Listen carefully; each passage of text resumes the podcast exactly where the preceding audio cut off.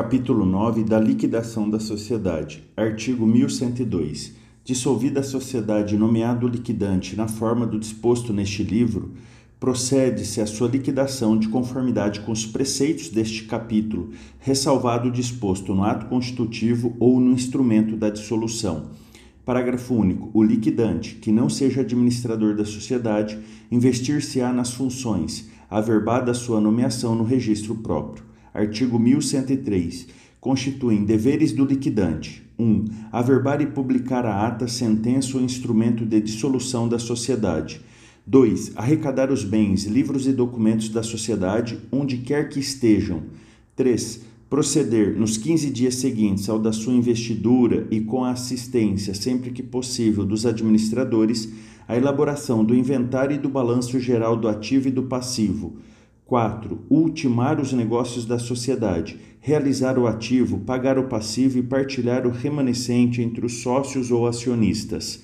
5. Exigir dos cotistas, quando insuficiente o ativo à solução do passivo, a integralização de suas cotas e, se for o caso, as quantias necessárias nos limites da responsabilidade de cada um e proporcionalmente à respectiva participação nas perdas, repartindo-se entre os sócios solventes e, na mesma proporção, o devido pelo insolvente.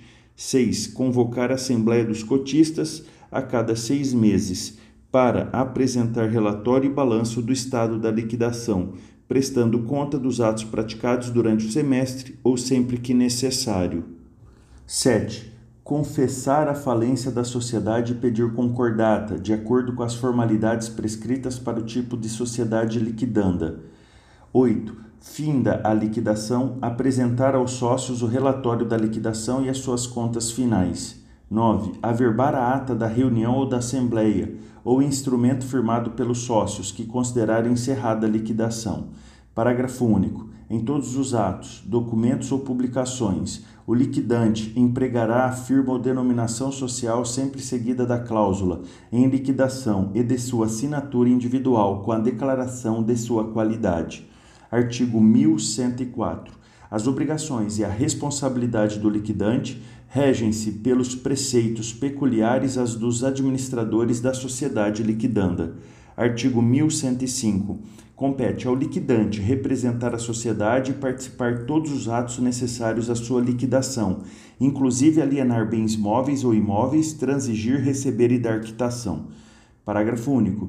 Sem estar expressamente autorizado pelo contrato social ou pelo voto da maioria dos sócios, não pode o liquidante gravar de ônus reais os móveis e imóveis, contrair empréstimos, salvo quando indispensáveis ao pagamento de obrigações inadiáveis, nem prosseguir, embora para facilitar a liquidação na atividade social.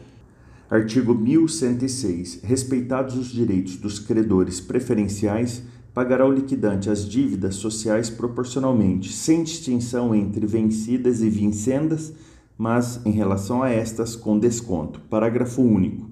Se o ativo for superior ao passivo, pode o liquidante, sob sua responsabilidade pessoal, pagar integralmente as dívidas vencidas.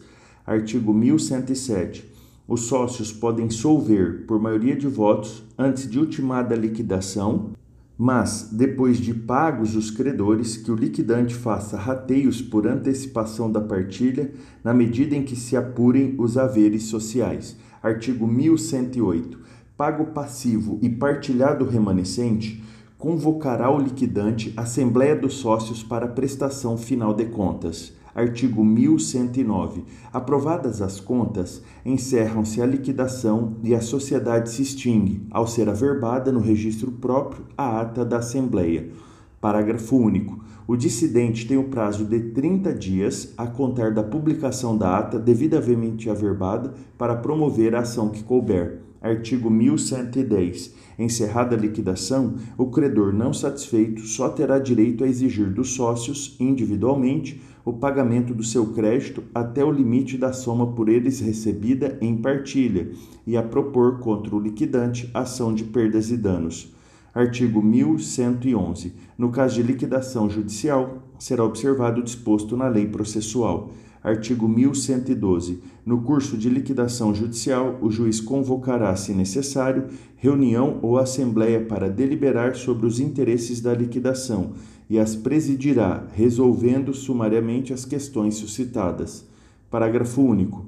As atas das assembleias serão, em cópia autêntica, apensadas ao processo judicial.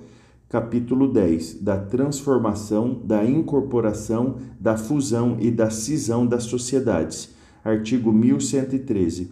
O ato de transformação independe de dissolução ou liquidação da sociedade e obedecerá aos preceitos reguladores da Constituição e inscrição próprios do tipo em que vai converter-se.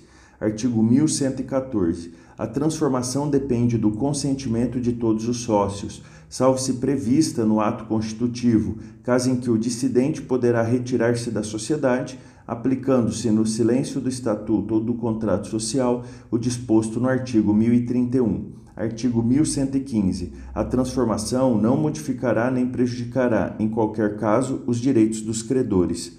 Parágrafo único. A falência da sociedade transformada somente produzirá efeitos em relação aos sócios que, no tipo anterior, a eles estariam sujeitos, se o pedirem os titulares de créditos anteriores à transformação, e somente a estes beneficiará. Artigo 1116. Na incorporação, uma ou várias sociedades são absorvidas por outra, que lhe sucede em todos os direitos e obrigações devendo todas aprová-la na forma estabelecida para os respectivos tipos. Artigo 1117. A deliberação dos sócios da sociedade incorporada deverá aprovar as bases da operação e o projeto de reforma do ato constitutivo. Parágrafo 1. A sociedade que houver de ser incorporada tomará conhecimento desse ato e, se o aprovar, autorizará os administradores a praticar o necessário à incorporação, inclusive a subscrição em bens pelo valor da diferença que se verificar entre o ativo e o passivo. Parágrafo 2. A deliberação dos sócios da sociedade incorporadora compreenderá a nomeação dos peritos para avaliação do patrimônio líquido da sociedade, que tenha de ser incorporada. Artigo 1118. Aprovados os atos da incorporação, a incorporadora declarará extinta a incorporada e promoverá a respectiva verbação no registro próprio. Artigo 1119. A fusão determina a extinção das sociedades que se unem para formar sociedade nova, que a ela sucederá nos direitos e obrigações.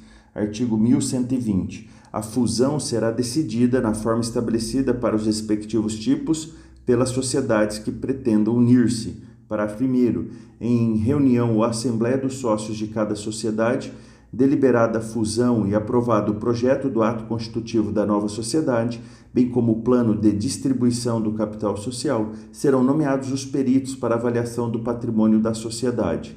Parágrafo 2. Apresentados os laudos, os administradores convocarão reunião ou assembleia dos sócios para tomar conhecimento deles, decidindo sobre a constituição definitiva da nova sociedade Parágrafo 3. É vedado aos sócios votar o laudo de avaliação do patrimônio da sociedade de que façam parte. Artigo 1121. Constituída a nova sociedade, aos administradores incumbe fazer e inscrever no registro próprio da sede os atos relativos à fusão. Artigo 1122 até 90 dias após publicados os atos relativos à incorporação, fusão ou cisão, o credor anterior, por ela prejudicado, poderá promover judicialmente a anulação deles. Parágrafo 1. A consignação em pagamento prejudicará a anulação pleiteada. Parágrafo 2. Sendo ilíquida a dívida, a sociedade poderá garantir-lhe a execução, suspendendo-se o processo de anulação Parágrafo 3. Ocorrendo, no prazo deste artigo, a falência da sociedade incorporadora, da sociedade nova ou da cindida, qualquer credor anterior terá direito a pedir a separação dos patrimônios para o fim de serem os créditos pagos pelos bens das respectivas massas. Capítulo 11. Da sociedade dependente de autorização. Seção 1. Disposições gerais. Artigo 1123. A sociedade que dependa de autorização do Poder Executivo para funcionar reger-se-á por este título sem prejuízo do disposto em lei especial. Parágrafo único. A competência para autorização será sempre do Poder Executivo Federal. Artigo 1124. Na falta de prazo estipulado em lei ou em ato do poder público, será considerada caduca a autorização se a sociedade não entrar em funcionamento nos 12 meses seguintes à respectiva publicação. Artigo 1125. Ao Poder Executivo é facultado, a qualquer tempo, cassar a autorização concedida à sociedade nacional ou estrangeira que infringir disposição de ordem pública ou praticar atos contrários aos fins declarados no seu estatuto.